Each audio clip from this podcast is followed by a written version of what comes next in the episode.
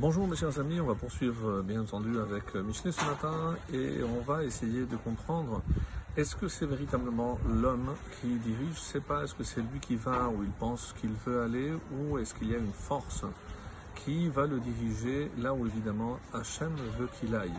Donc euh, dans ce cas-là, évidemment, se pose le problème, comme tout le monde se le pose d'ailleurs, de libre arbitre. Est-ce que c'est moi qui décide véritablement ce que je fais ou est-ce que je suis peut-être comme une simple marionnette entre les mains d'Hachem? Une question ô combien épineuse, bien entendu, et euh, à sa façon, euh, dans ce livre de Proverbes, le roi Salomon va essayer d'apporter sa réponse. Évidemment qu'il y a plusieurs réponses, il y a plusieurs angles de vue pour une réponse aussi complexe.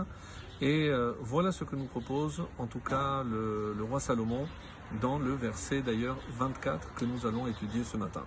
Alors, il est dit comme ça, mais Hachem gaver. Les pas d'un homme dépendent d'Hachem. Alors il manque ici le verbe, mais Hachem de Dieu, gaver, les pas de l'homme. Mais il manque un verbe. Qu'est-ce que Hachem fait avec les pas de l'homme?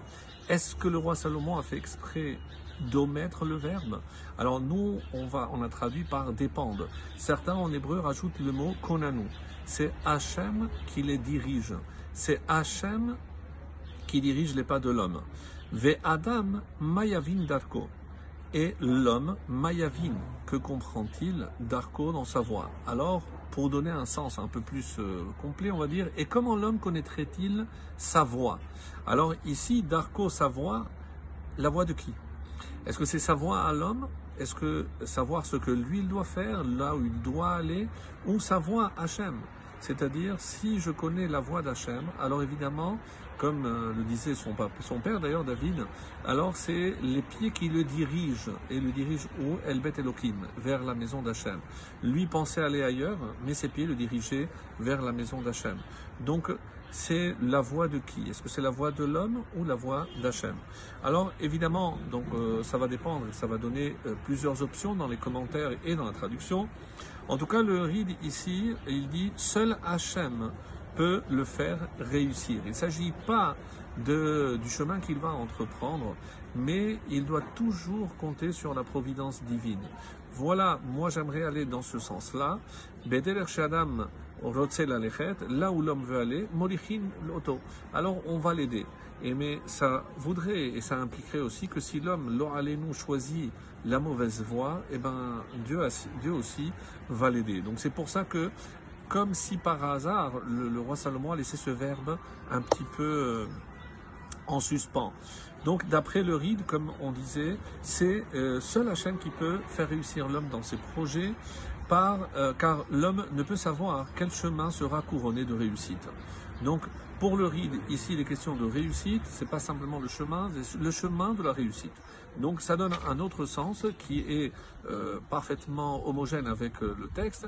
Et autrement dit, si je veux réussir, peu importe ce que je vais entreprendre, il faut que Hachem intervienne pour m'envoyer cette réussite. Le Radak dira à peu près la même chose. Hachem fera justement faire à l'homme sa volonté. Donc il va un peu, un peu plus loin en disant, ne crois pas que c'est toi qui vas choisir ce que tu veux faire, c'est Hachem qui te fera faire sa volonté. Car l'homme ne peut savoir ce qui est bon pour lui ou ce qui est mauvais pour lui. Donc si je pars d'un bon sentiment et je sais que Hachem m'aidera, donc des fois l'homme pense faire le bien, que ce chemin est le bon pour lui, mais ce n'est pas le bon pour lui. C'est pour ça qu'il doit accepter ce que Hachem lui envoie.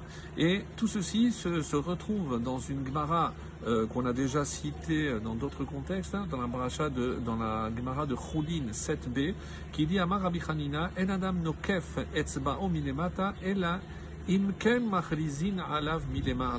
Shen Ema. Alors je vais traduire. L'homme ne plie le doigt, d'après une explication, d'après Rachid, c'est Mekabel Maka. L'homme ne reçoit pas un coup, ne se blesse pas un doigt, milemata, dans ce monde. alav Si ça n'a pas été décidé en haut.